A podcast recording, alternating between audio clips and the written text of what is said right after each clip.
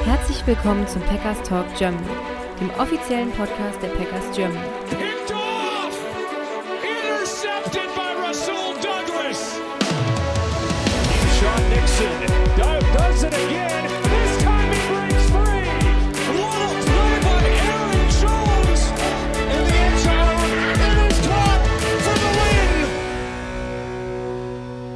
Hallo und ein herzliches Willkommen zum Packers Talk Germany Folge 231. Ich bin der Jo und mit mir dabei ist heute der Sebastian. Hallo zusammen. Ja, Sebastian, wir haben es geschafft. September, die NFL-Saison steht vor der Tür.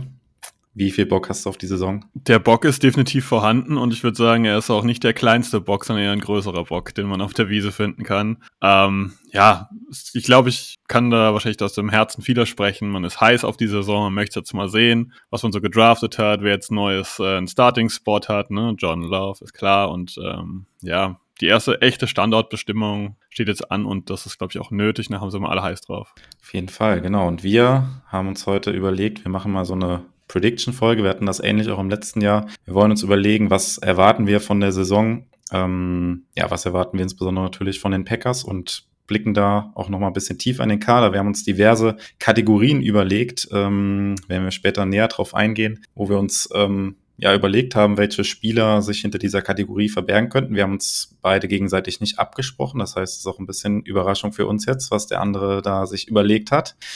Und ähm, ja, da wir das im letzten Jahr schon hatten, äh, letztes Jahr habe ich das mit dem Chris zusammen gemacht, ähm, habe ich auch vor der Aufnahme heute nochmal in die Folge von letztem Jahr reingehört und da ähm, ja, werde ich den Sebastian mal fragen, was er von meinen Predictions hält, was, die ich da letztes Jahr so von mir gegeben habe.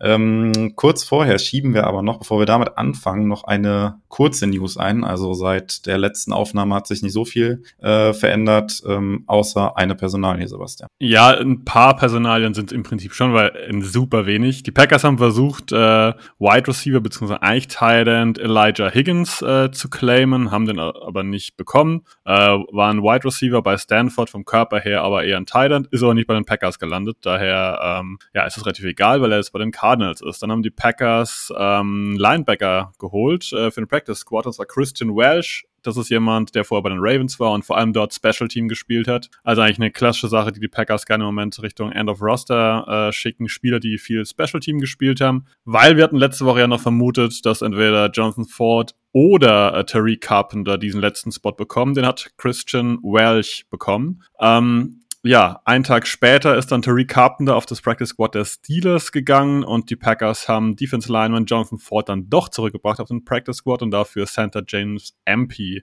entlassen. Das sind letztendlich die kurzen Practice Squad Personalien. Ja, mehr gibt's also nicht. Die Packers haben einen neuen Linebacker ähm, auf Practice Squad, Special Team Erfahrung und Jonathan Ford ist zurück und Ampe ist wieder weg. Genau, da kann natürlich auch diese Woche noch was passieren. Wir nehmen jetzt heute an dem Montag früher Abend auf. Ungewohnte Zeit für uns. Ähm, genau, da kann halt noch bis zum Wochenende, bis zum Spiel was passieren, aber das ist jetzt der aktuelle Stand.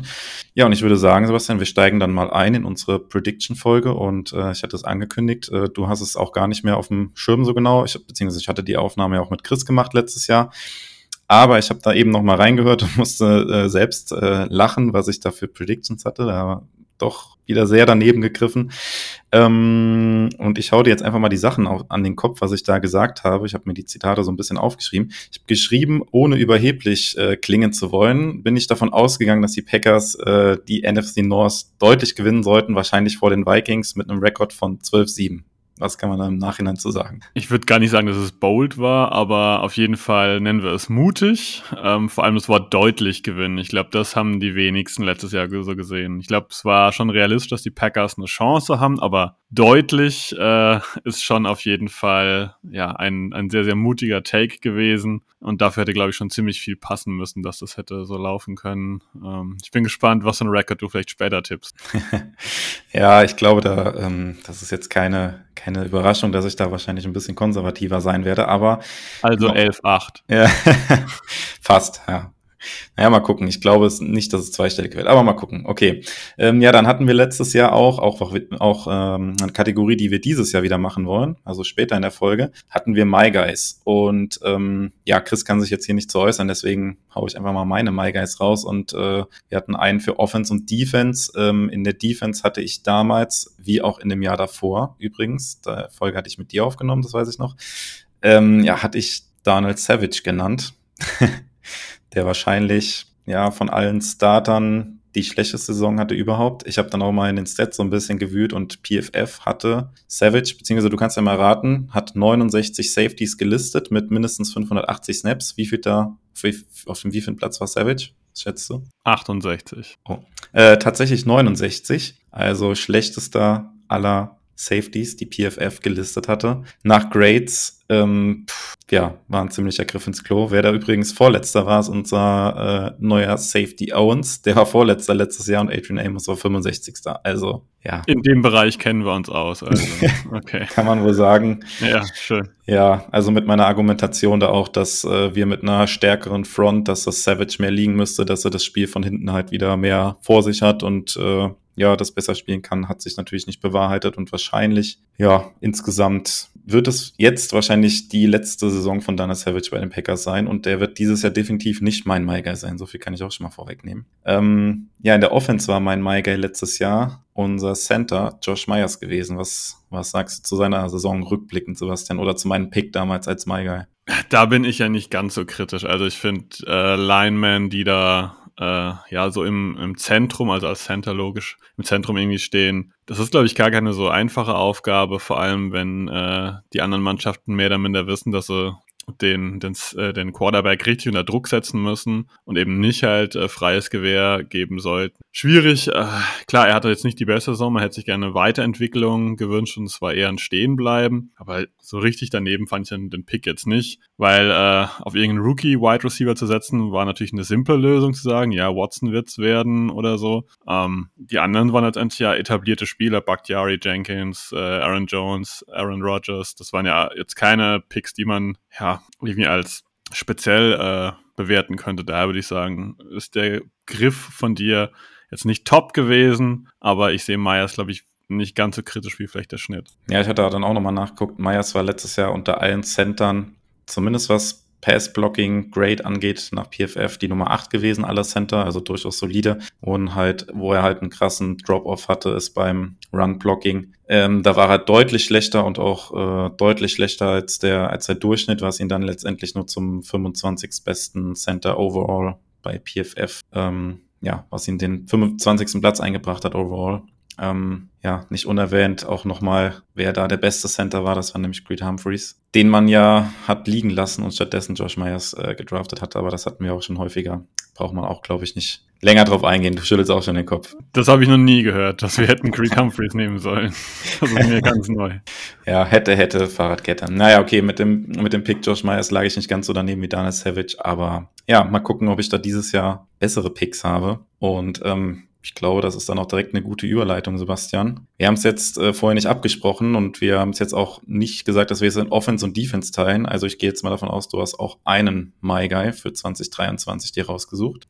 Ich habe potenziell zwei, wenn du willst. Okay, du hast potenziell zwei. Okay, dann lasse ich dir den Vortritt, dann überlege ich mir vielleicht noch mal einen zweiten in der Zeit, aber dann fang gerne mal an mit deinem My Guy für 2023. Es ist relativ simpel. Wir reden von Wide Receiver Romeo Dubs. Äh, ganz klar weiterhin My Guy und äh, aus meiner Sicht mit einem etablierten Christian Watson, soweit man das nach einer Saison sagen kann, wird Dubs den nächsten Schritt machen und in dieser neuen Offense ein klarer Wide Receiver 2 sein. Und äh, wird seine Drops ein bisschen in den Griff bekommen und einfach eine zuverlässige, konstante Variante werden. Und dementsprechend ist er offensiv der My Guy für mich. Ähm, was muss er denn für Stats oder würdest du es überhaupt an Stats festmachen wollen, was er liefern muss, dass du sagen würdest, das ist eine erfolgreiche Saison? Also das ist ja jetzt dann sein zweites Jahr und da sagt man ja häufig, da will man schon einen gewissen Sprung auch sehen, gerade dann so einer Skill-Position. Ähm, was muss er da liefern für dich, dass er eine erfolgreiche Saison hatte? Oder dass du mit dem My Guy-Pick auch zufrieden wärst? Schwierig, das an Zahlen festzumachen, weil außenrum ist sehr, sehr viel neu. Also Der, der Receiving Titan oder der Titan Room insgesamt ist neu. Wir haben einen neuen Quarterback, ähm, einen unerfahrenen neuen Quarterback. Das ist schwer einzuschätzen. Ich würde mal sagen, 800 Yards würden mir schon ganz gut gefallen und äh, Touchdowns 5 plus, was auch immer das bedeutet dann. Das würde ich sagen, wäre eine Variante, wo ich sage, das äh, klingt ziemlich gut für mich. Okay. Ja, ich habe gerade mal nachgeguckt, das wäre auf jeden Fall schon eine deutliche Steigerung. Also er hatte letztes Jahr 425 Yards und drei Touchdowns. Genau, und wenn du dann plus fünf sagst ähm, und 800 Yards, ist das ja fast eine Verdopplung und äh, wäre schon solide für einen Wide Receiver 2 dann. Letztes Jahr war ja im Prinzip Wide Receiver 3 gewesen, weil ja Watson auch das ein oder andere Spiel verletzt war, aber das wäre ja, würde ich es unterschreiben. Wäre wär eine, ganz, wär eine ganz gute Saison dann. Ähm, ja, wenn du zu Romeo Dubs nichts mehr zu ergänzen hast, würde ich mal meinen My Guy raushauen für das kommende ich, Jahr. ich bin gespannt. ich bin gespannt. Ja, ich bin äh, ein bisschen anderen Weg gegangen und habe auch nochmal geguckt, wer, ähm, ja, wer mir letztes Jahr sehr gut gefallen hat, beziehungsweise wer mich auch in der Rolle, in der er dann war, sehr überrascht hat. Und das war unser Special-Teamer Keyshawn Nixon, den ich hier als My Guy nehmen würde. Und ich glaube, dass wir mit ihm in der kommenden Saison einen echten Game Changer haben können, was so die gesamten Spiele halt angeht, wenn wir ihn jetzt von Anfang an in der Saison halt richtig einsetzen, nämlich äh, für die Kick Returns und Punt Returns, was wir im letzten Jahr erst äh, spät gemacht haben. Nochmal nachgeguckt, bis Woche 10 war ähm, Amari Rogers bei den Packers gewesen. Ich glaube, bis Woche 8 ungefähr hat äh, Amari Rogers die Kickoffs äh, bzw. Punts returned und dann ist Keyshawn Nixon eingestiegen und der hatte da im letzten Jahr über die gesamte NFL gesehen, die mit Abstand meisten ähm, Yards nach Kickoffs, also Returns, 1000 Yards. Ich glaube, der zweitbeste hatte 900 Yards gehabt, keinen einzigen Fumble und auch pro Versuch 28,8 Yards, also pro äh, pro Kickoff Return. Ähm, ja, die Spieler stehen immer ein bisschen in der Endzone drin, aber im Prinzip sagt diese Zahl von 28,8 Yards auch aus, dass er quasi im Prinzip jedes Mal returnen sollte, wenn er die Chance dazu hat. Ähm, hat ja auch einige Punt-Returns gemacht. Ähm, dann habe ich mir sogar noch eine Frage an dich aufgeschrieben, sehe ich gerade. Hast du eine Idee, wie viele Fair Catches Keyshawn Nixon letztes Jahr bei Punt Returns hatte? Boah, wenn du sowas fragst, dann kann die Zahl nicht hoch sein. Also sage ich, boah, er hat mitten in der Saison so ein bisschen übernommen, oder? Das ist schwer jetzt einzuschätzen, würde ich sagen. Drei? Null. Tatsächlich. Wow. Okay. Okay.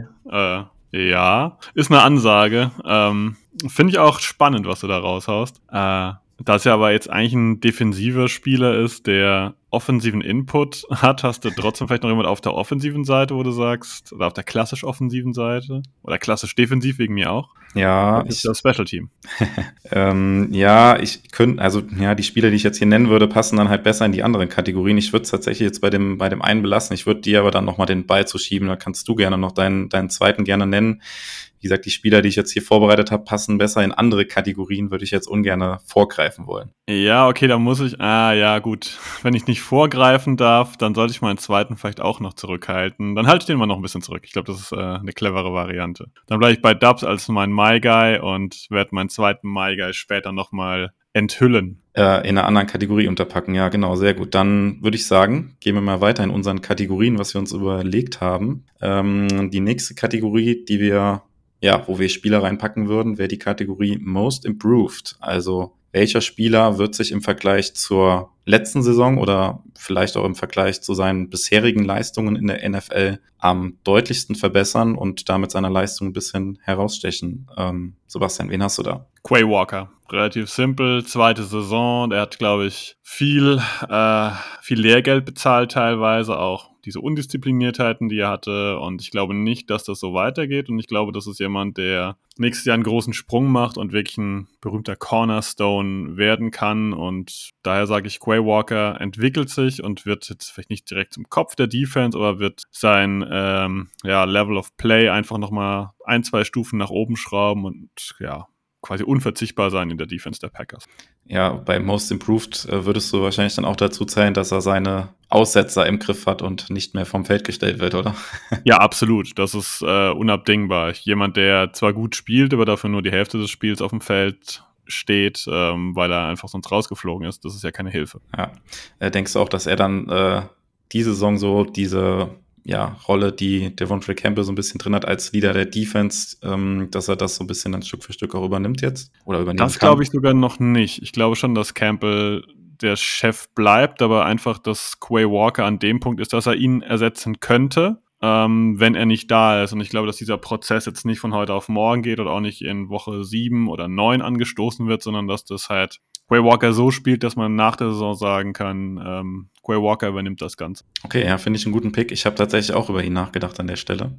Ich habe mich aber für einen anderen Spieler entschieden. Ich bin jetzt diesmal in die Offense gegangen und habe mich entschieden für Christian Watson tatsächlich. Vielleicht ein bisschen offensichtlich, aber ähm, populär. Ja, ja, das stimmt.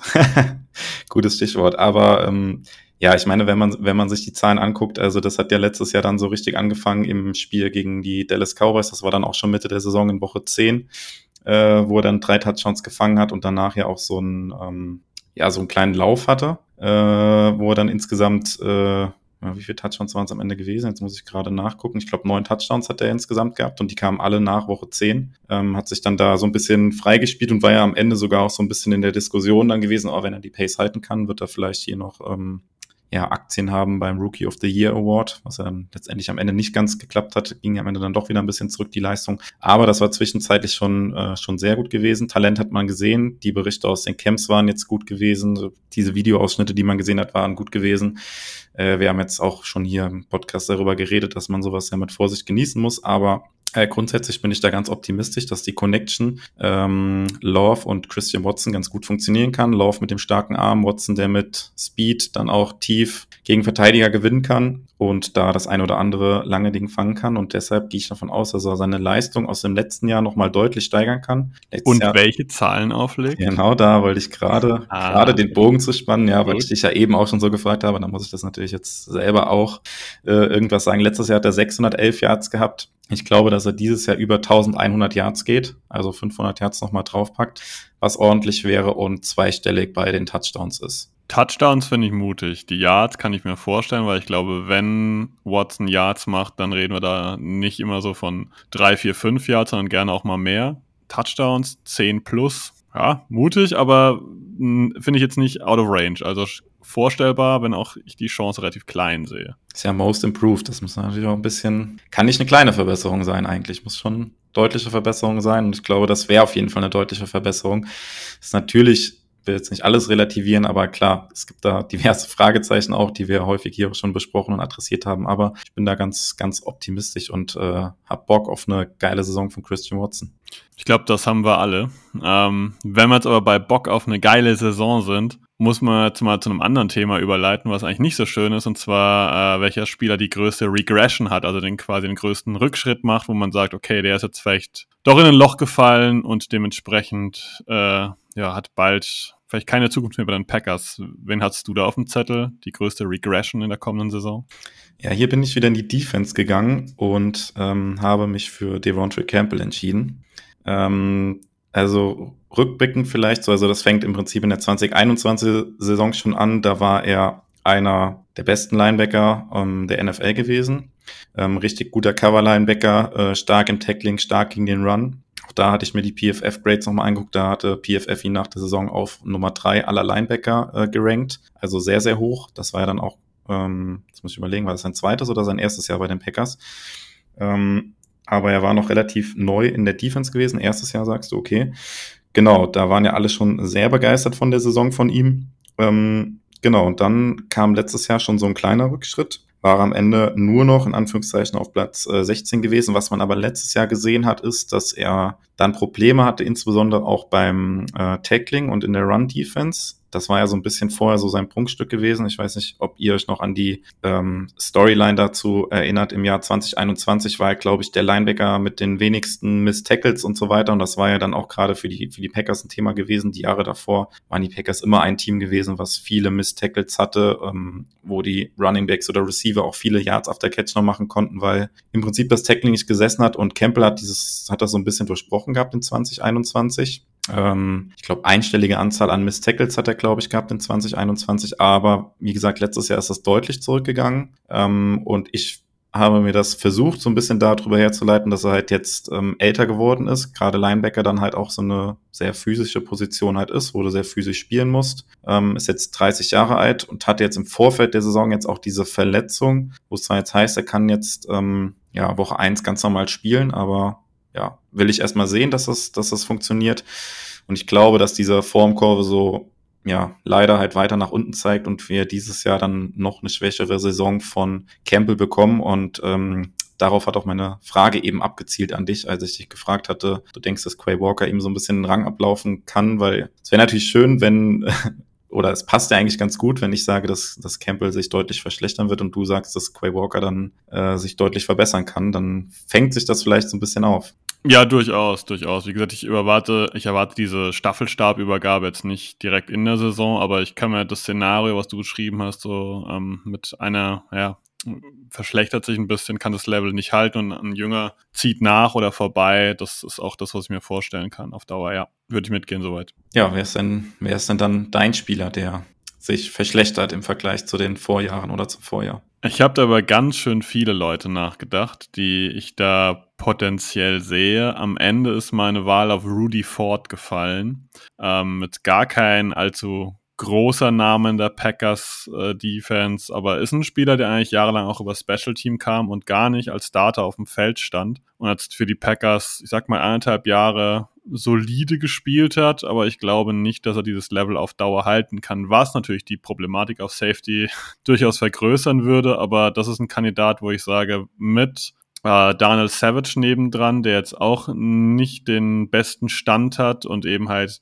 dem Fehlen von einem Routinier wie Amos. Klar, Amos war letztes Jahr nicht gut, aber er ist trotzdem ein, ein Fuchs, ein Routinier gewesen. Ähm, weiß ich nicht, ob das Rudy Ford dann letztendlich wirklich gut tut, dass da quasi ein Wackelkandidat neben ihm spielt und ähm, daher würde ich äh, sagen, das könnte ein Problem werden und da könnten wir hier eine weitere Regression auf Safety sehen. Ähm, ja, genau, deswegen habe ich mich für Rudy Ford entschieden. Ja, also von schlecht zu noch, noch schlechter quasi, aber ähm, ja, finde ich, finde ich im Prinzip auch keinen keinen schlechten Pick und durchaus auch ein realistisches Szenario. Ich glaube, Safety ist äh, ja, mit die größte Baustelle, also die größte Baustelle in der Defense auf jeden Fall den größten Fragezeichen und vielleicht auch über den gesamten Kader hinweg gesehen mit die größte Baustelle auch langfristig gesehen, weil da ja auch wenig äh, junges Talent drin steckt, auch in der Position. Ähm, ja, aber die Position wird uns noch ein bisschen begleiten, ja. Absolut, ja. Als nächstes haben wir ähm, was Ähnliches äh, auf dem Zettel stehen, quasi so ein, so ein anhängender Punkt, weil wenn man über die Regression nachdenkt, denkt man auch so ein bisschen über mögliche Fragezeichen nach, mögliche pro potenzielle Problemstellen und das ist auch die nächste Kategorie, die wir haben, die heißt quasi, wer das größte Fragezeichen ist. Und für mich habe ich da beschlossen, ich muss hier die Titans nominieren oder beziehungsweise Luke Musgrave. Ähm,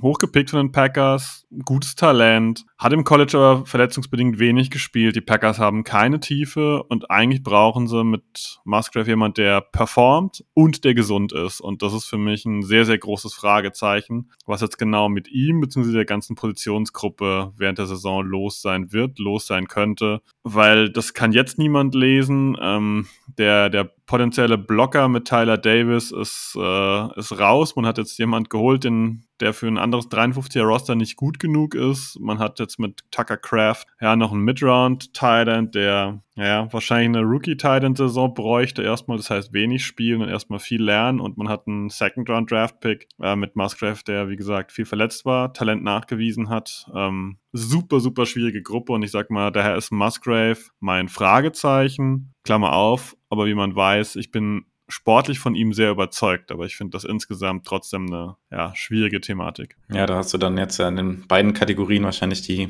Position mit den größten oder mit der größten Ungewissheit oder die beiden Positionsgruppen halt untergebracht, also Safety und äh, genau Titan dann in der Offense. Ja, kann ich auf jeden Fall mitgehen oder würde ich es unterschreiben, habe ich auch im Prinzip nichts zu ergänzen. Also klar, das äh, kann man auf jeden Fall so sagen. Ähm, ich habe mich hier für einen Spieler entschieden, über den wir auch schon häufig gesprochen haben. Und äh, das ist unsere Nummer 69, David Bakhtiari. Größtes Fragezeichen, weil keiner weiß so richtig, was wir jetzt wirklich von ihm noch bekommen können diese Saison. Was, was macht das Knie? Ähm, ja, jetzt in der Saisonvorbereitung Preseason gar nicht gespielt, was jetzt erstmal grundsätzlich keine große Überraschung ist, aber im Training halt ähm, ja, häufiger gefehlt, nicht trainiert, individuell trainieren müssen, ähm, ja, Aussagen des Head Coaches, die dann dazu kommen, dass man trotzdem davon ausgeht, dass er quasi ähm, ja in der Saison auf dem Feld steht und fit ist. Ja, was das wert ist, wird man dann auch sehen. Dann kamen Trade-Gerüchte auf, die dann schnell dementiert wurden vom Front Office. Also da gibt's einfach so viele Sachen, die da ungewiss sind. Ähm, wir haben schon hier eine im Podcast auch über den immensen Cap-Hit von ihm gesprochen, den er hat. Ähm, wo dann auch die langfristige Perspektive ein großes Fragezeichen ist mit Hinblick auf nächste Saison, wo er eigentlich noch Vertrag hat. Und ähm, ja, deswegen für mich größtes Fragezeichen. Ich kann mir auch alles vorstellen mit ähm, ja, dass er letztendlich alle Spiele macht, vielleicht aber nicht trainiert. Kann mir aber auch genauso gut vorstellen, dass er ein, zwei Spiele macht und dann sowieso auf Injured Reserve wandert und es das dann auch war mit der Packers Karriere. Das kann ich mir auch vorstellen. Kann mir aber tatsächlich auch genauso gut vorstellen, dass er vielleicht dann doch kurzfristig noch getradet wird zu den Jets oder sowas. Also da kann ich mir alles vorstellen und deshalb passt es quasi für mich wie die Faust aufs Auge hier mit größtes Fragezeichen. Ich glaube, da wird ja auch niemand äh, wirklich widersprechen. Das ist schon so, äh, ja, eins der der großen Fragezeichen die Saison, was genau mit ihm jetzt los ist, sportlich, wie vielleicht auch ähm, in Sachen, für welches Team er quasi aufläuft. Ich glaube, das hast du gut zusammengefasst. Ich glaube, da sollten wir auch gar nicht weiter ähm, ja, Zeit für aufwenden, weil wir können da perfekt überleiten, weil die nächste Kategorie wäre most likely traded, also welcher Spieler am ehesten getradet wird. Das hast du schon Bakhtiari genannt. Bleibt's dabei oder hast du jemand anderes noch mitgebracht? Du sagst, das ist der potenzielle Trade-Kandidat Nummer eins für dich. Ja, ich habe jemand anderen mitgebracht, aber auch jemanden aus der O-Line tatsächlich und ähm, das ist für mich Josh Nischman. Ähm, ja, warum, wieso, weshalb? Es widerspricht sich vielleicht so ein bisschen mit den Fragezeichen, die ich jetzt bei Bakhtiari skizziert hatte. Aber Josh Nischman geht jetzt erstmal in sein letztes Jahr bei den Packers, ist dieses Jahr noch relativ günstig, wird aber nächstes Jahr nicht mehr so günstig zu halten sein, wird Free Agent und ich glaube, dass er langfristig nicht zum Kader der Packers gehören wird oder nicht Teil eines langfristigen Plans ist bei den Packers. Man wird da andere Wege gehen. Man hat jetzt einen Sektom, äh, Rashid Walker die man da prinzipiell testen kann oder natürlich auch im nächsten Draft oder Free Agency nochmal gucken kann, was man da bekommt. Ähm, aber es wäre halt jetzt der Zeitpunkt, wo man für ihn halt noch Gegenwert bekommen könnte. Und ähm, du hattest das mit Chris letzte Woche, dass eigentlich so ein ja, äh, Swing Tackle, den man im Prinzip direkt reinwerfen kann, prinzipiell ja auch auf beiden Seiten, also Left Tackle und Right Tackle, kann man direkt reinschmeißen. Das hat schon, ähm, ich glaube, Chris hatte das gesagt, für ihn hat das einen sehr hohen Wert, auch so einen Spieler im Kader zu haben. Und ähm, ja, wenn man dann Richtung Trade Deadline geht gegen Mitte der Saison, ähm, also Ende Oktober ist die Trade Deadline, könnte ich mir schon vorstellen, dass dann gegen Mitte Oktober die ersten Verletzungen gegen, gehen um in der NFL, dass dann halt die Augen offen gehalten werden, offen gehalten werden bei anderen Teams, äh, ja, bezüglich solcher Spieler. Und ähm, könnte mir vorstellen, insbesondere wenn dann zum Beispiel Sektom dann auch direkt gut funktioniert, ähm, dass man auch unabhängig von der Situation mit Bakhtiari sich dann dafür entscheidet, Josh Nischman dann zu traden und da noch einen gewissen Gegenwert mitzunehmen, bevor er Ende der Saison sowieso weg ist. Guter Punkt, super ausformuliert, kann man wirklich so sagen. Könnte einen Artikel dazu schreiben. Ähm, Nee, das wäre meine zweite Wahl gewesen, äh, weil ich das ähnlich sehe, dass Nijman quasi mein wirklich diesen Swing-Tackle-Spot inne hat, aber von hinten durch Rashid Walker garantiert scheinbar noch ein bisschen Druck bekommt und äh, kann ich mir vorstellen, dass die Packers, wenn die Saison nicht gut läuft, da Kapital draus schlagen. Ich habe uns noch jemand anderen mitgebracht, der aber schon mal Thema war. Äh, für mich ist es Donald Savage weil ich sehe bei ihm potenziell die äh, Haha Clinton äh, Dick Story ablaufen, dass man vom hochgelobten Safety, den alle ja lieb gewonnen haben, dann so ein bisschen in die Regression reingerät und sich dann ja, ja, noch irgendwie von dem Trend und dann ihn halt für einen Viert-, Fünft-Runden-Pick irgendwo hinschickt, äh, für ein Team, das vielleicht noch um die Playoffs kämpft, während die Packers vielleicht dann schon raus sind. Also bei Likely Traded gehe ich mal davon aus, dass die Packers, warum auch immer, im Playoff-Rennen nicht mehr wirklich drin sind. Und ähm, ja, ich glaube, dass Savage, du hast schon vorher gesagt, du siehst ihn in seiner letzten Saison als Packer, das sehe ich ähnlich und ich glaube, wenn das nicht passen sollte, nicht läuft bei ihm persönlich und oder den Packers, dass dann hier der Trade-Zettel sehr schnell auf dem Tisch liegen könnte. Ja, da würde ich dich sofort fragen, wo kann ich unterschreiben? Das äh, würde ich natürlich sehr gerne sehen. ähm, ja, also kann man auch nicht viel ergänzen. Ich glaube, ähm, das Kapitel ist so ein bisschen zu. Ich, ja, ich weiß nicht, vielleicht ist da so ein bisschen die Frage, dazu müsste er vielleicht auch die ersten Spiele wahrscheinlich ganz gut performen, dass er überhaupt einen gewissen Value irgendwie noch mitbringt oder so, ne? weil, ja. Es ist immer schwierig zu, äh, zu sagen, weil ich finde, diese NFL ist super super schwer lesbar bezüglich sowas. Manchmal haben ja Spieler einfach einen gewissen Namen oder eine gewisse Reputation sich erarbeitet oder waren First Rounder und kriegen ja Chance nach Chance nach Chance. Das haben wir ja genauso ausprobiert, äh, zuletzt mit, was war das, Jalen Smith und so weiter, die wir auch mal geholt haben und getestet haben. Ähm, wie hieß der Safety, den wir letztes Jahr ausprobiert haben für 1,2 Spiele gefühlt? Ähm, den wir von den Raiders auch geholt hatten. Boah, sind so Namen, die vergisst man mit der Zeit schon. Aber solche Sachen, ähm, ja, das ist einfach dann der Punkt, wo ich sage, da könnte ich mir durchaus vorstellen, dass ja, so ein Ron Rivera da vielleicht sagt, komm, schick mir mal den, den Daniel Savage vielleicht nochmal rüber oder woanders verletzt sich ein Safety und dann äh, investiert man da eben, weil man sich halt im entsprechenden äh, Jonathan Abrams, sorry, genau, ähm, Abrams war der Safety, der letztes Jahr auch mal kurz ausprobiert wurde bei den Packers. Sowas kann ich mir vorstellen, ja. Ich erwarte jetzt hier echt keinen großen Return. Also alles, was nördlich von Sechstrunden-Pick ist, also Viert- oder Fünftrunden-Pick, ähm, fände ich absolut überragend noch für Savage zu kriegen. Sechs Runden-Pick wäre ich zufrieden. Siebtrunden-Pick ist so das, naja, das Minimum, was halt geht. Und wenn jemand einen Dritt- oder Zweitrunden-Pick abgeben würde, ähm, den GM-Posten kann ich auch übernehmen. Also das kriege ich auch noch hin. Das wäre absoluter Wahnsinn und äh, das wäre dann wirklich gute Kunst. Ja, gutes Wortspiel am Ende noch, ja. Ja, ähm, keine Ahnung, kann, kann ich nicht so ergänzen. Ähm, würde ich auch gerne sehen, dass wir da noch einen gewissen Gegenwert für einen Spieler bekommen, der nächstes Jahr auch nicht mehr zum Kader der Packers gehören mit, wird, mit sehr, sehr, sehr großer Wahrscheinlichkeit. Ähm, ja, jetzt äh, haben wir noch eine Kategorie mitgebracht. Breakout-Kandidat. Ähm, da bin ich sehr gespannt, wen du da hast. Ich hoffe, wir haben da jetzt auch keine Doppelung. Bisher hat das ja ganz gut gepasst. Ähm, wer ist dein Breakout-Spieler nächstes Jahr? Mein Breakout-Spieler nächstes Jahr ist ein Wide Receiver und äh, es ist Samori Toure. Ich glaube, dass seine Rolle größer sein wird. Nicht riesig, da muss ich ganz deutlich sein. Ähm, er wird keine allzu große Rolle haben. Ich glaube, er wird regelmäßig das Feld sehen und regelmäßig als Deep Threat irgendwo äh, ja, erkennbar sein. Und ähm, weil ich wollte extra von den Rookies wegbleiben, weil die Option Musgrave, Jaden Reed oder so, das ist zu einfach, weil Breakout bedeutet für mich, dass der Spieler vorher sehr wenig gezeigt hat und äh, da jetzt ein bisschen so aus dem Nichts herausschießt und das ist für mich Samori Toure und deswegen habe ich mich gegen einen Spieler aus der Defense entschieden, äh, den vielleicht du auf dem Zettel hast, wenn nicht, würde ich den Namen nochmal ganz kurz fallen lassen wollen, aber da sehe ich zu wenig Breakout, da sehe ich zu viel, eigentlich kennt man ihn und eigentlich übernimmt er einen Spot bald. Hm, okay, äh, du hast schon ein bisschen angeteasert. Ich bin gespannt, ob du jetzt den, ich habe nämlich tatsächlich jemanden aus der Defense, da bin ich gespannt, aber jetzt zu, zu Samari Touré nochmal, ähm, ja, finde ich interessant auf jeden Fall. Ich, ich weiß nicht, ich sehe nicht so richtig seine Rolle so richtig in der, in der Packers Offense. Ja, weiß ich nicht, weil ich glaube, dass er da aktuell vielleicht, ja, Right Receiver 4 ist. Ja, wahrscheinlich wird er 4 sein. Hinter Watson, äh, Dubs und Reed. Und ähm, ich weiß nicht, ob er dann halt so viel Spielzeit sehen wird am Anfang, aber ähm, ja, ich lasse mich da gerne eines Besseren belehren. Bin gespannt.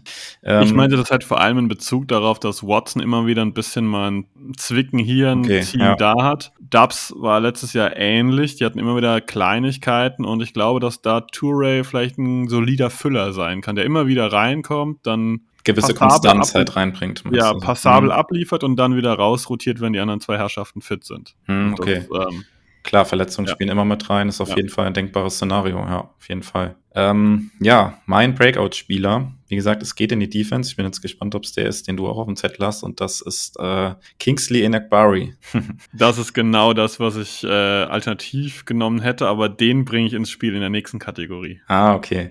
Ja, okay, dann ähm, ja, paar Worte dazu, warum ich ihn als äh, Breakout-Kandidat habe. Ich habe mir noch mal ein bisschen ähm, detailliert angeguckt, wie er letztes Jahr so performt hat und ähm, was da auffällig ist. Ähm, er war ja im Prinzip in der in der Rotation dann im Einsatz hat ein bisschen mehr Spielzeit auch bekommen, als Rashan Gary dann verletzt war, so ab Mitte der Saison. Ähm, und vorher gar nicht so in Erscheinung getreten und erst gegen Ende der Saison ist er da in Erscheinung getreten. Ähm, er hatte unter ähm, allen Rookies auf der Linebacker-Position die drittbeste Pass-Rush Pass und hatte seine beste Zeit im Prinzip eigentlich ab Woche 11. Und da war Rashan Gary schon raus gewesen ähm, hat letztes Jahr insgesamt 25 Pressures gesammelt und 17 davon kamen nach Woche 11. Also relativ spät in der Saison, was so, ja, für mich dann der Indiz dafür war, dass er gegen Ende der Saison halt äh, sich da mehr zurechtgefunden hat in der Defense oder allgemein, ähm, kann man sagen, in der NFL mit der Geschwindigkeit und allem und dann da deutlich besser performt hat, ohne dass die Packers jetzt wirklich so einen wirklich klaren Nummer 1 Pass Rusher haben und ähm, er wird jetzt dieses Jahr vielleicht nicht unbedingt mehr Snaps an sich bekommen, ähm, aber er wird natürlich die Aufgabe ein bisschen erleichtert bekommen. Äh, wenn wir hoffentlich davon ausgehen, dass die D-Line ein bisschen besser performen wird ähm, und dass auf der anderen Seite dann auch wieder ein Rashawn Gary stehen kann und ähm, ja, Enak Barry dann im Prinzip in Rotation mit äh, Preston Smith, ähm, Lucas Van Ness und ja, er selber dann im Prinzip die drei sich dann da auch ähm, sehr gut abwechseln können, viel rotieren können und äh, dass er hoffentlich da im zweiten Jahr nochmal einen richtigen Step jetzt machen kann und die Entwicklung, die er jetzt gegen Ende der Saison gezeigt hat, dass er die nochmal fortsetzen kann. Da gehe ich von aus und äh, ähm, freue mich da auf eine gute Saison von Kingsley Enagbari.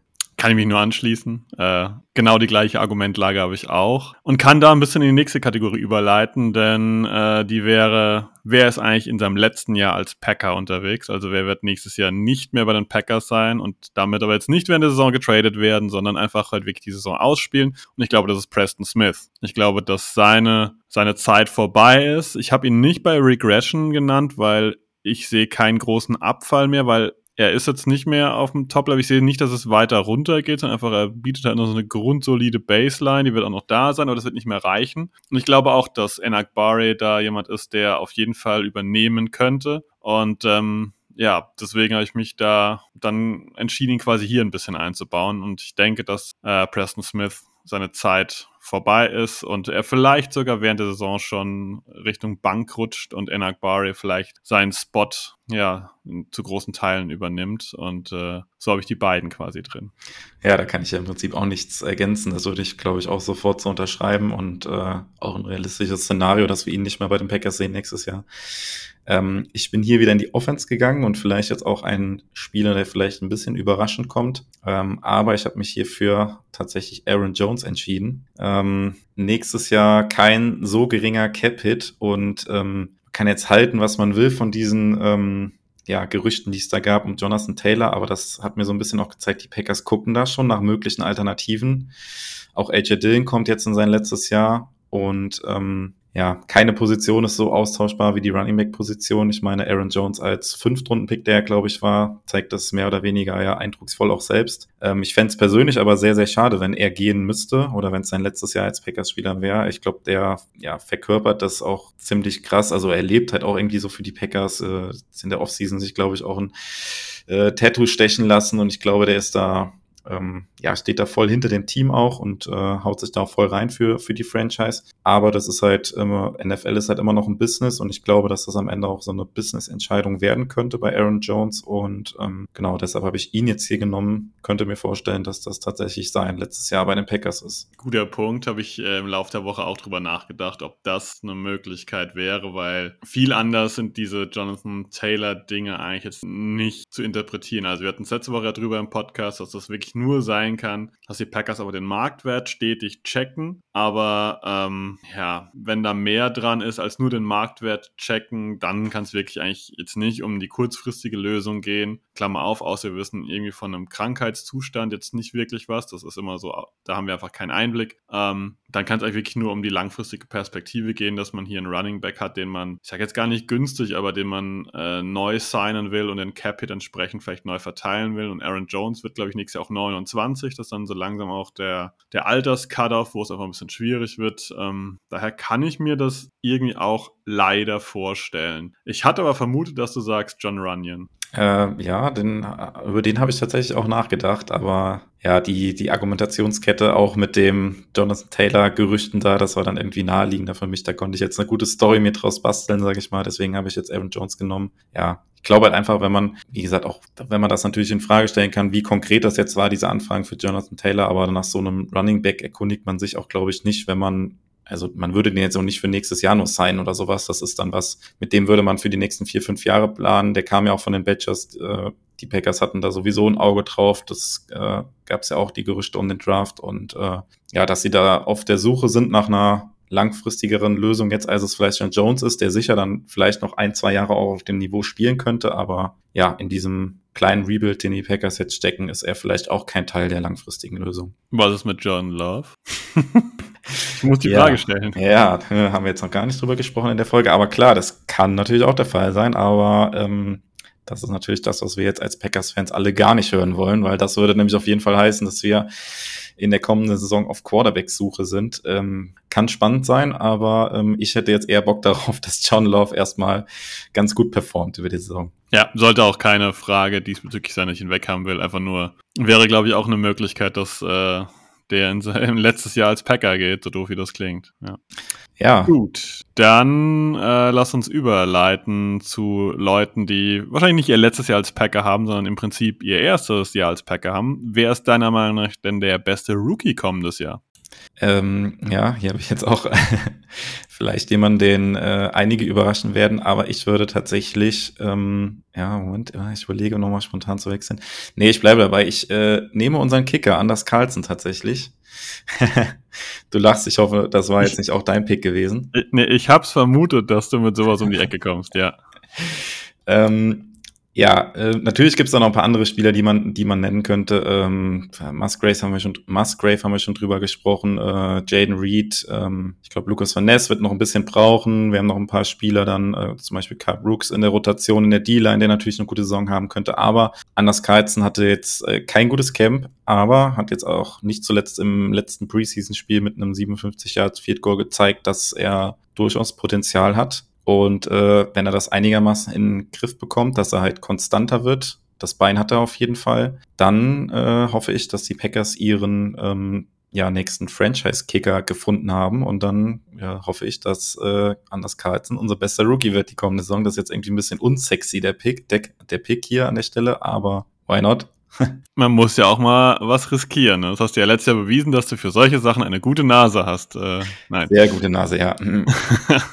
ähm, ich bleib relativ simpel und gehe mit Luke Musgrave. Ich glaube, dass er als Receiving Tight End eine entsprechend große Rolle haben wird, um da gut zu performen. Ich war unentschieden, ob ich nicht am Ende dann doch Lucas Van Ness nehme, aber Anak Barre, um das nochmal aufzurollen, war letztes Jahr eigentlich zu gut, als dass er vielleicht an dem direkt vorbeischießt. Und daher denke ich, dass seine Spielzeit, wir werden ihn regelmäßig sehen, aber die Spielzeit wird nicht riesig sein, ähm, weswegen er vielleicht nicht ja, die Stats auflegen kann, dass man sagen kann, das ist der beste Rookie. Und ich glaube, Musgrave wird ausreichend Chancen bekommen, um, boah, 500, 600 Yards zu erzielen, was für einen Rookie-Titan echt eine Menge wäre. Und ähm, daher ist meine Wahl als bester Rookie Luke Musgrave, einfach weil auch die Zahlen da sind und wir wissen ja alle, äh, Total Stats sind die besten Stats. Ja, und genau, er wird ja auch relativ viel Spielzeit bekommen, mangels Alternativen auch und klar, da ähm, wird er auch relativ viel oder früh viele Targets sehen, so muss man sagen eigentlich und klar, dann wird er natürlich auch entsprechende Total Sets auflegen können, hoffentlich, ja.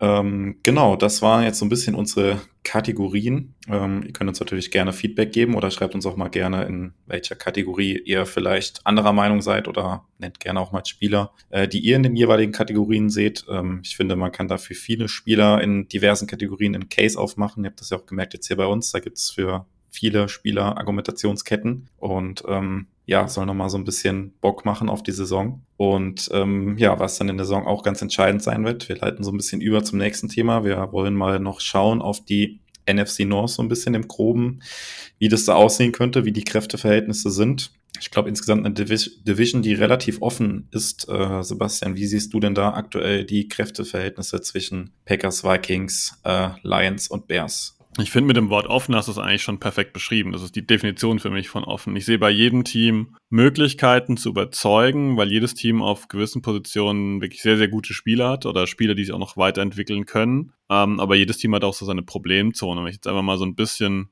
durchgehen würde, die, die Vikings, ja, Devin Cook war jetzt ein bisschen auf dem absteigenden Ast, aber sie haben ihn letztendlich verloren. Running Back, ja, Madison muss es als Starter erstmal beweisen. Die Defense äh, bei den Vikings wird umgebaut. Ich sehe jetzt äh, in Sachen ähm, Edge Rusher da jetzt nicht mehr das allzu große äh, Thema. Da steht jetzt Harrison Phillips und auch unser altbekannter Freund Dean Lowry auf dem Zettel, was jetzt auf Edge hm, nicht unbedingt das ist, was man haben möchte. Also ich sehe da schon einen äh, Wandel. Wenn ich mal ganz kurz auf die Lions drauf schaue, klar, da gibt's äh, Quarterback Jared Goff, der sich jetzt gemacht hat ähm, oder stabil geworden ist. Ähm, aber da mache ich mir halt durchaus äh, ein bisschen Sorgen, ob das auf Cornerback einfach ausreicht, was man da hat äh, im Moment. Und ähm, ja, wenn ich dann zu Chicago komme, jo, äh, sie haben ihren klassischen Workhorse-Back mit David Montgomery auf Running Back verloren kann vielleicht Khalil Herbert übernehmen, kann ich mir schon durchaus vorstellen. Aber in der Defense äh, haben die Bears quasi für mich auch ein deutliches Problem. Deswegen hat man jetzt auch spät so Leute wie Yannick Ngakwe nachverpflichtet. Äh, ja, also jedes Team hat so eine Stärke irgendwie und jedes Team hat irgendwie auch so ein, zwei Löcher. Und daher sehe ich die Teams allesamt auf relativ ähnlichem Niveau, was für die Packers, glaube ich, ganz gut gelaufen ist, weil es könnte ja auch so sein, dass hier ein, zwei Teams jetzt gerade im absoluten Titelfenster sich wähnen und richtig drücken. Und mich würde es nicht wundern, wenn am Ende zwei Teams vielleicht bei 9 und 8 stehen und zwei Teams bei 8 und 9. Sowas kann ich mir durchaus vorstellen. Genau, dadurch, dass es keinen so krassen Favoriten in der Division gibt, ich finde, das macht auch gerade jetzt auch nochmal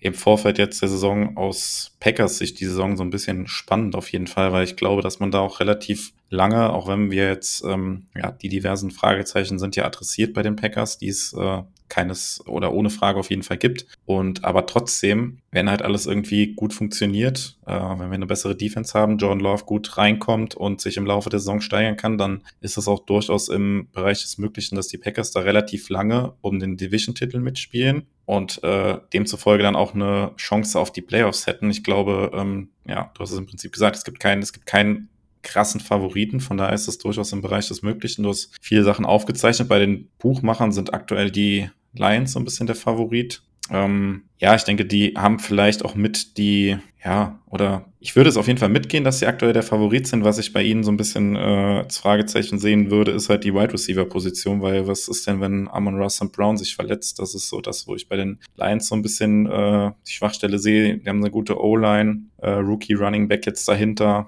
Jared Goff, da weiß man auch, was man bekommt. Äh, Defense war letztes Jahr in Ordnung. Äh, von daher okay. Vikings werden wahrscheinlich auch wieder, ja, sind halt die Vikings, die sind irgendwie immer äh, gefährlich, bissig, gut. Ähm, aber auch vielleicht ein bisschen mit Fragezeichen, was jetzt nach Adam Thielen auf äh, Right Receiver passiert dahinter, der ja immer eine Konstante auch war bei den, bei den Vikings, jetzt mit einem Rookie mit Jordan Addison dahinter. Also alle Teams haben das irgendwie und die Bears sind für mich sowieso so eine riesen Wundertüte, auch mit Justin Fields. Keine Ahnung, was man da wirklich erwa erwarten kann. Ähm, für Fields ist das ja auch, oder für die Bears insgesamt eine sehr entscheidende Saison. Ähm, ob jetzt Fields auch die langfristige Lösung ist oder ob er doch nur ein besserer Running Back in der NFL ist, keine Ahnung. Ähm, das ist auch so eine riesen Wundertüte. Also es ist sehr, sehr offen, die NFL. Ich würde glauben, ach, die NFL, die NFC North natürlich die NFL ist sowieso offen. Ähm, wenn ich das ranken müsste aktuell, würde ich wahrscheinlich auch die Lions und die Vikings noch vor den Packers ranken und die, die Bears an vier. Das wäre jetzt aktuell so mein Power-Ranking, so würde ich es mal sagen.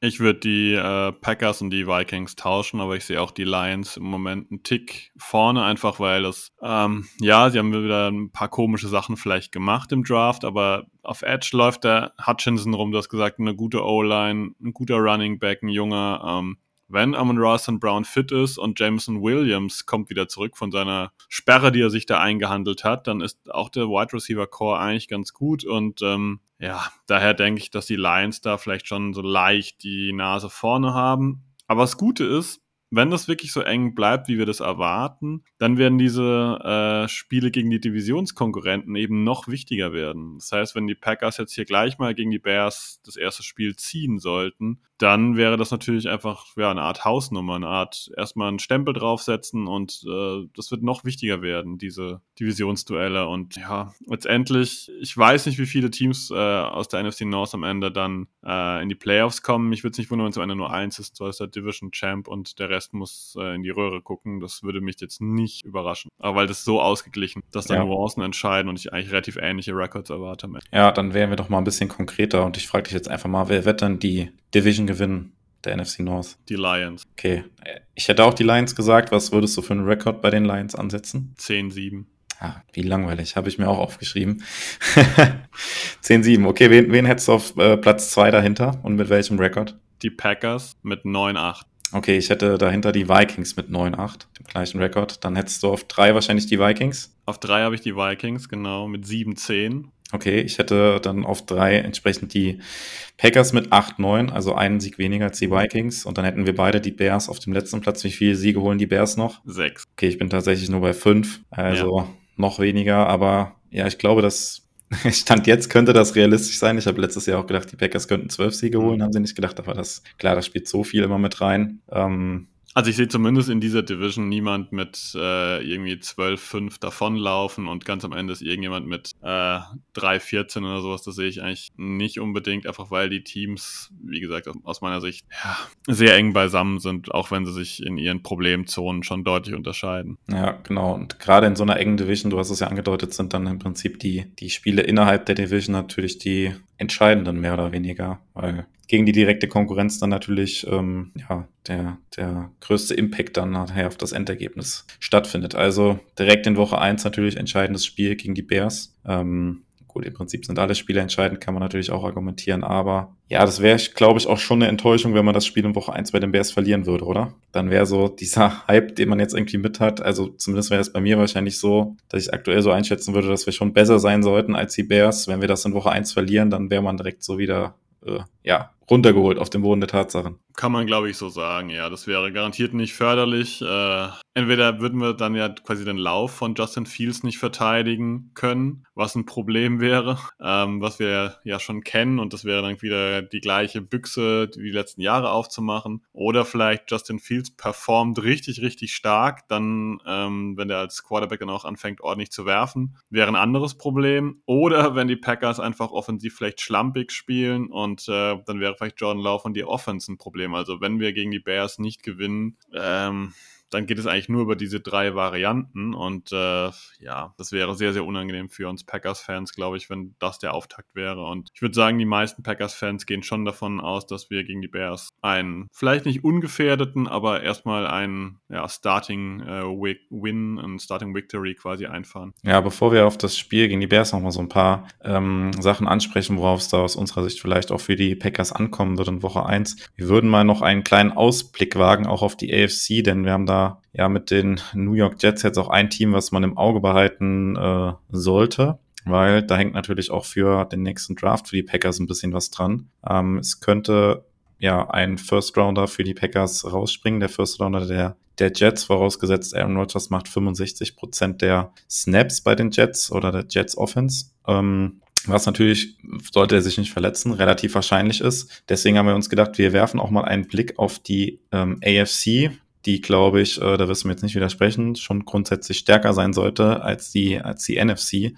Wo siehst du denn in der AFC die Jets und äh, wagst du da schon einen Ausblick auf sie, den Sprung in die Playoffs schaffen oder vielleicht sogar dann doch früh raus sind? Also früh aus dem Playoff-Rennen raus sind? Ich glaube, dass es in die Playoffs schaffen. Wie weit sie da kommen, oh, super schwer äh, zu analysieren. Letztendlich leben die Jets ein bisschen von zwei, drei, vier, fünf Leuchten, die sie haben und kaschieren damit schon andere Schwachstellen. Also klar, Rogers ist eine Leuchte, äh, Garrett Wilson sicherlich auch, ähm, in der Defense Source Gardner oder auch Quinnen Williams, aber es gibt andere Positionen, die schon ein bisschen fraglich besetzen. Wenn ich jetzt dann sehe, dass da hinten dran Safety Adrian Amos wieder auftaucht. Ähm, okay, ja, vielleicht hat er noch was im Tank. Ich würde es ihm wünschen, weil ich habe Elmos immer gemocht. Ähm, Wide Receiver, klar, Garrett Wilson, Alan Lazar kennen wir. Dann äh, immer noch Randall Cobb und äh, danach kommen die berühmten Wide Receiver auf der Death Chart, Irvin Charles und Jason Brownlee. Ja, wenn wir ähm, Nicole Hartman, den wir von den Chiefs kennen, der das öfter auch mal verletzt war, rausnehmen. Also ich finde, die ganze Sache hängt bei den Jets schon sehr, sehr am seidenen Faden. Und damit meine ich jetzt gar nicht die Leistung von Rogers, sondern dass es halt wirklich so eine erste Riege gibt, die nach NFL-Stammspieler aussieht, nach teilweise guten Stammspielern. Ähm, aber danach ist in der Tiefe eigentlich sehr, sehr wenig äh, vorhanden und das könnte für die schon zum Problem werden. Deswegen glaube ich, dass die Jets in die Playoffs kommen, aber klassisch in der NFL ist, dass es eben nicht alle Spieler durch, den, durch die Saison heil, ähm, heil durchschaffen und ein, zwei Leute, glaube ich, werden sich da halt verletzen oder Problemchen haben und dann sehe ich bei den Jets einfach nicht, dass sie das großartig kompensieren können und daher sage ich mal, die Jets schaffen es in die Playoffs, fliegen da aber dann, ja, in der Wildcard-Round vielleicht raus. Genau, und anders, ähm, also habe ich gar nicht viel zu ergänzen, würde ich auch so unterschreiben. Und äh, anders als bei den Packers muss man natürlich hier beim Blick auf die Division auch sagen, dass sie deutlich anspruchsvoller sein wird, beziehungsweise da gibt es halt mehr Konkurrenz, alleine mit den Bills in der Division und halt auch die Miami Dolphins, die ja also beide Teams ähm, auch zu den Top-Teams in der AFC gehören. Ähm, und man sollte nicht Bill Belichick vergessen, genau. der mit seinem Team, egal was auf dem Feld steht, immer nervt. Genau. also potenziell zwar das schwächste Team in der Division, aber auch gegen die muss man zweimal spielen und äh, ja, ich glaube, Bill Belichick hat sehr, sehr viel Lust darauf, einem äh, Aaron Rodgers ein, ein Bein zu stellen und ihn vor einige Probleme zu stellen mit seiner Defense. Äh, das wäre nicht das erste Mal, dass er äh, ja da irgendwelche Masterpläne aus der Tasche zaubert und auch so solche erfahrene Quarterbacks wie Aaron Rodgers davor Probleme stellt. Also ähm, auch sich in der Division erstmal durchzusetzen für die Jets ist ähm, alles andere als ein Selbstläufer, glaube ich. Und äh, ich glaube, Favorit dürften da auch erstmal die Bills sein in der Division. Ähm, und dann ist so ein bisschen die Frage, ob äh, Dolphins oder Jets dann auf zwei sind, so für mich jetzt. Und äh, sollten die Jets tatsächlich nur auf Platz drei kommen in der Division, ähm, wo dann halt auch die, klar, die Spiele in der Division wieder entscheidend sein dürften, insbesondere dann gegen Dolphins, dann könnte ich mir auch vorstellen, dass sie sogar tatsächlich die Playoffs verpassen. Äh, würde mich tatsächlich auch nicht überraschen. Ähm, das könnte auf jeden Fall knapp werden, weil es halt auch in anderen Divisions noch, äh, ja, beziehungsweise in der AFC halt viele, viele gute Teams gibt, äh, wo es irgendwie, ja, kann man für viele Teams halt irgendwie einen Case machen, dass sie äh, dieses Jahr da ganz gut abschneiden werden und in die Playoffs kommen können. Deswegen, äh, ich tue mich das schwierig, jetzt schon zu sagen, dass die Jets auf jeden Fall in die Playoffs kommen.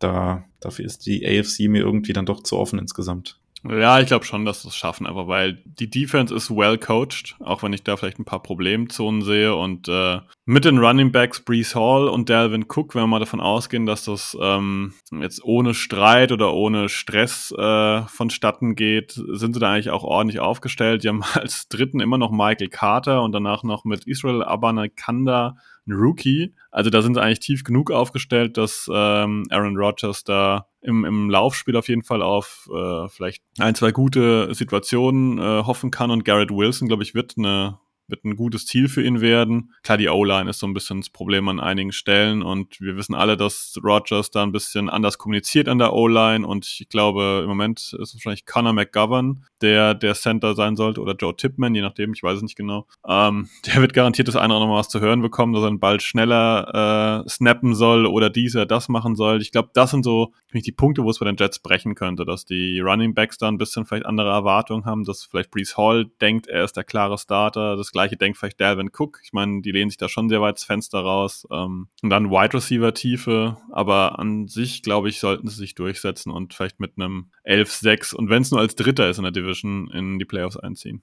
Äh, wie wirst du die Spiele der Jets verfolgen? Also ist es dann so, dass du dich auch freuen würdest, wenn sie verlieren würden mit Blick auf den Packers-Pick oder ist dir das äh, in so einer Saison relativ egal und du betrachtest das alles relativ nüchtern? Wie gehst du an sowas ran? Das, das, ist, das, ist eine, das ist eine böse Frage, ähm, weil eigentlich mag ich die Jets. Also das liegt äh, ganz, ganz weit zurück, als Ronnie Lott seine Karriere ganz am Ende bei den Jets beendet hat. Das habe ich schon ganz gerne gesehen damals. Also Ronnie Lott war ein Defensive Back, der bei den 49ers war und am Ende bei den Jets. Und ähm, ja, da habe ich so ein bisschen so einen kleinen Softspot für die Jets, äh, aber tendenziell würden mich Niederlagen jetzt durchaus freuen. Ähm, das muss man so ehrlich äh, sagen, weil ich hätte nichts lieber, als dass die Packers nächstes Jahr an, sagen wir mal, acht picken und dieser Pick Nummer acht dann aus dem Hause der Jets kommt und die Packers dann noch an 20 picken. Das fände ich eine sehr, sehr schöne Kombi. Ja, das stimmt. Das wäre wäre auf jeden Fall kein, kein so schlechtes Szenario. Und äh, ja, mir geht's ähnlich. Also ich würde mich tendenziell dann auch eher freuen, wenn die Jets verlieren. Ähm, hat man natürlich ein Auge drauf. Ich meine, vor, ich überlegen, zwei, drei, vielleicht ist es schon vier Saisons her, wo wir den Pick der Saints hatten, war das ja ähnlich gewesen, dass man da auch immer mit einem Auge auf die Ergebnisse der Saints geschaut hat, wie die abschneiden, weil man halt auch wusste, okay, da kommt noch ein First Rounder rüber. Ähm, ja, ich würde sagen, wir schließen den Blick auf die die Jets mal so ein bisschen ab und äh, blicken noch mal kurz auf das äh, Spiel dann der Packers in Woche 1 bei den Chicago Bears am kommenden Sonntag, 22.25 Uhr deutscher Zeit. Ähm, genau, Stand jetzt gibt es das Spiel ähm, beim Game Pass zu sehen, der jetzt über The Zone läuft. Ähm, es wird kein Einzelspiel bei RTL sein, das heißt äh, entweder Red Zone oder halt über den Game Pass empfangbar.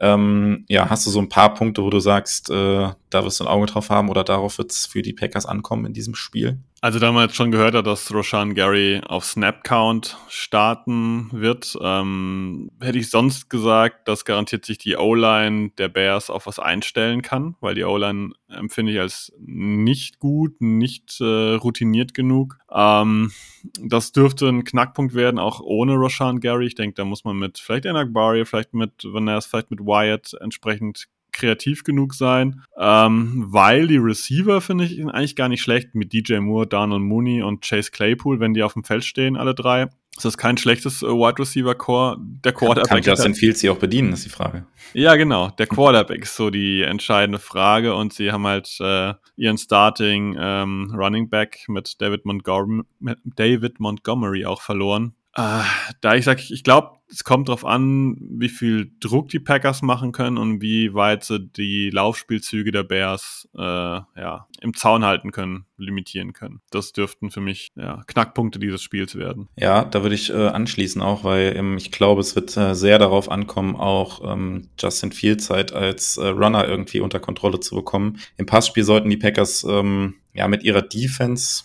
ja, Safety ist halt so ein bisschen die Frage, wie viel Impact dann das, dann, das dann hat, aber insbesondere Cornerback und auch über die Mitte des Feldes, über Quay Walker und Campbell, sollten die Packers eigentlich das Passspiel der Bears meiner Meinung nach ganz gut kontrollieren können. Und dann ist halt für mich entscheidend, dass man halt äh, Justin Fields nicht für 150 Yards äh, laufen lassen sollte, irgendwie sowas in die Richtung, das könnte das natürlich irgendwie kippen. Das ist für mich so ein bisschen entscheidend, ähm, dass die Packers es schaffen, halt Justin Fields in der Pocket zu halten. Ähm, und äh, ich würde nochmal auf die andere Seite des Balls rübergehen, weil das ist auch was, was ich, äh, wo ich sehr gespannt sein werde, wie ähm, Matt LaFleur das umsetzt. Das haben wir ja bisher auch bei den Packers im Prinzip die letzten Jahre gar nicht gesehen, aber ich bin im Gegensatz, also das, was die Bears quasi machen können mit Justin Fields, können die Packers vielleicht in ein bisschen abgespeckter Form mit Jordan Love auch machen. Ähm, bei Rogers war das nie ein Faktor gewesen, aber ich bin tatsächlich gespannt, wie Lafleur auch Jordan Love als äh, Runner einsetzen wird. Ähm, die Preseason ist da für mich gar kein Indikator. Also klar, Jordan Love hat da auch schon mal gescrambled oder sowas, aber es gab keine designten Runs oder sowas von, von Jordan Love. Das will man natürlich auch in der Preseason überhaupt eigentlich gar nicht sehen, dass der Quarterback da irgendwie improvisiert und laufen muss oder sowas, weil natürlich da die Verletzungsgefahr viel zu groß ist. Aber er war ja in seinem letzten Jahr im College, ich glaube, er hatte, ähm, ich habe jetzt eben noch nachgeguckt, ich glaube sieben Touchdowns, sieben Rushing Touchdowns in seinem letzten College-Jahr. Also durchaus eine Gefahr am Boden und ich bin gespannt, ob Matt LaFleur sowas in Gameplan jetzt mit einplant das ist vielleicht auch so eine, so eine Story allgemein für die ersten Spiele, wo ich sehr gespannt drauf bin, wie das funktioniert oder ob wir da überhaupt was sehen oder ob ähm, Matt LaFleur Jordan Love hauptsächlich aus der Pocket werfen sehen will und ja, sowas sich dann halt einfach ergibt. Aber ich bin sehr gespannt, ob wir da sowas wie, ja, designte Quarterback-Runs tatsächlich auch sehen. Das fände ich sehr, sehr spannend. Sehr gerne mal sagen, wie du das siehst. Das wäre lustigerweise eine Frage von mir gewesen an dich, ob du eigentlich denkst, dass die Packers viel werfen oder viel laufen sollten. Weil meiner Meinung nach ähm, es geht nicht ohne Passspiel, aber ist das ein Spiel, wo du, glaube ich, eher laufen solltest? Ähm, du hast es mal gehört hat, ähm, Cornerback bei den äh, Bears äh, sind Kyler Gordon und Jalen Johnson, beide nicht schlecht. Und in ähm, dem Backfield haben wir noch Eddie Jackson und Jaquan Prisker, also das sind ganz ordentliche Kandidaten. In der Line vorne reden wir über Andrew Billings, Justin Jones, DeMarcus Walker und der bekannteste wahrscheinlich Yannick Ngakwe. Also ich denke, dass vielleicht auf eine gute Packers-Line gar nicht allzu viel Druck entsteht steht und man da vielleicht Räume frei blocken kann, dass Aaron Jones oder wie du auch schon gesagt hast, Jordan Love hier ähm, ja, das öfter mal ein kleines Fenster wo sie relativ viel Raum gewinnen im Laufspiel. Äh, ja, äh, den Packers einbringen können und ähm, dadurch oft in eine Situation kommen, wo dann vielleicht auch äh, mit berühmt Zweiter und Zwei sich vielleicht auch Passfenster öffnen, die sich sonst nicht unbedingt öffnen. Und das ist für mich der offensive Schlüssel gegen die Bears, dass man äh, ja in gute Situationen kommt und dann quasi auch Backfield da ein bisschen ins Schwimmen bringt. Ja, ich habe auch gerade schnell nochmal nachgeguckt, auch ähm, ja, die Packers hatten bekannterweise eine schlechte Run-Defense, aber auch die Bears waren fünft schlechteste Team äh, nach EPA gegen den Run ähm, letztes Jahr. Also durchaus äh, ein Szenario, was ich mir auch vorstellen kann, dass halt viel, viel über Laufspiel gehen wird. Jetzt, ähm, ob es dann Jordan Love oder ähm, AJ Dillon und Aaron Jones, sei mal dahingestellt, aber ich glaube, dass ähm, ja, sehr viel über Laufspiel gehen kann. Und äh, deshalb glaube ich auch, dass insgesamt nicht so viele Punkte fallen werden, weil eben viel übers Laufspiel geht, die Uhr dann halt ziemlich schnell auch deutlich runtergedreht wird. Und ähm, ja, deshalb glaube ich, dass nicht so viele Punkte fallen. Ich hau jetzt einfach mal direkt meinen Tipp raus. Ich glaube, dass die Packers äh, dann ein Low-Scoring-Game gewinnen werden mit äh, 17 zu 10 am Ende. Ich bin bei ein paar mehr Punkten und sage, die Packers gewinnen mit 24 zu 14. Aber auch in dieser Ecke. Was übrigens, dass man auch mal das äh, gehört hat, es wird so wieder ein bisschen, ähm, ja, wie wenn man gegen einen eigenen Ableger spielt, weil auf Tight End äh, werden wir Robert Tonyan und Mercedes Lewis sehen. Äh, Lucas Patrick könnte potenziell für die Bears äh, starten auf Guard oder auf Center, weil im Moment ist auf Left Guard und auf Center Cody Whitehair als Starter gelistet und ich gehe davon aus, dass er nicht beide Positionen spielt. Falls doch, wird sich der Pass Rush der Packers freuen. Also wir werden da durchaus den einen oder anderen Ex-Packer ja, sehen. Ähm, und so doof wie es klingt, man wünscht Mercedes Lewis nichts Böses, aber vielleicht hat er jetzt noch ein bisschen mehr, äh, ja, aus seinem restlichen Sprit im Tank den Sommer über verloren und ist jetzt kein allzu guter Runblocker mehr. Das wäre uns vielleicht ganz recht, oder? Auf jeden Fall habe ich im Prinzip nichts zu ergänzen.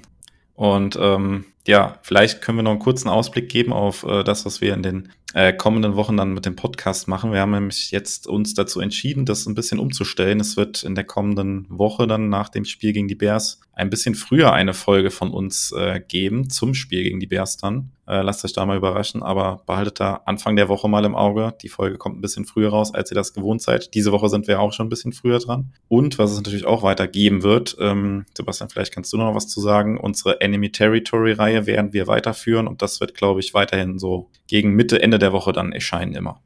Richtig, genau. Das liegt ein bisschen an den Gästen. Das werden dieses Jahr äh, Kalle und Sepp von Horn quasi ein bisschen in der Hand haben, weil bei mir die Zeit nicht mehr so reicht. Und das wird weiterhin so Donnerstag, Freitag erscheinen. Wie gesagt, das liegt ein bisschen an den Gästen, weil wir uns da auch nach denen richten müssen, wann die können. Aber ihr werdet quasi doppelt mit Podcast verfolgt. Einmal ein bisschen mehr Review und vielleicht ein bisschen News rund um das Spiel. Und dann einmal, ja, Enemy, Territory, Enemy Territory, was dann auch ein bisschen Richtung Preview quasi. Zusätzlich zu natürlich allen Artikeln, die es gibt. Und äh, wenn wir dabei sind, kann ich fast noch direkt äh, erwähnen, ich glaube, morgen oder spätestens Mittwoch wird ein lustiger Artikel von Kalle erscheinen, ähm, wo die zehn besten äh, Spieler auf dem Packers-Roster ja, aus der Community und aus dem Autorenteam gelistet werden. Und äh, ich habe gehört, dass es da ähm, interessante Listen geben soll. Also ich glaube, das sollte äh, ein, ein Blick wert sein. Genau, ich glaube, damit können wir die Folge zumachen. Ähm, haben alles gesagt. Es kann endlich losgehen. Am Sonntag ist es soweit. Äh, wir haben Bock. Ja, ihr habt hoffentlich auch Bock und äh, genau, Sebastian und ich sind jetzt rechtzeitig fertig geworden. Jetzt geht's zumindest für mich in den letzten Fantasy Draft noch in einer Viertelstunde mit Sebastian zusammen. Für uns, für uns. Genau,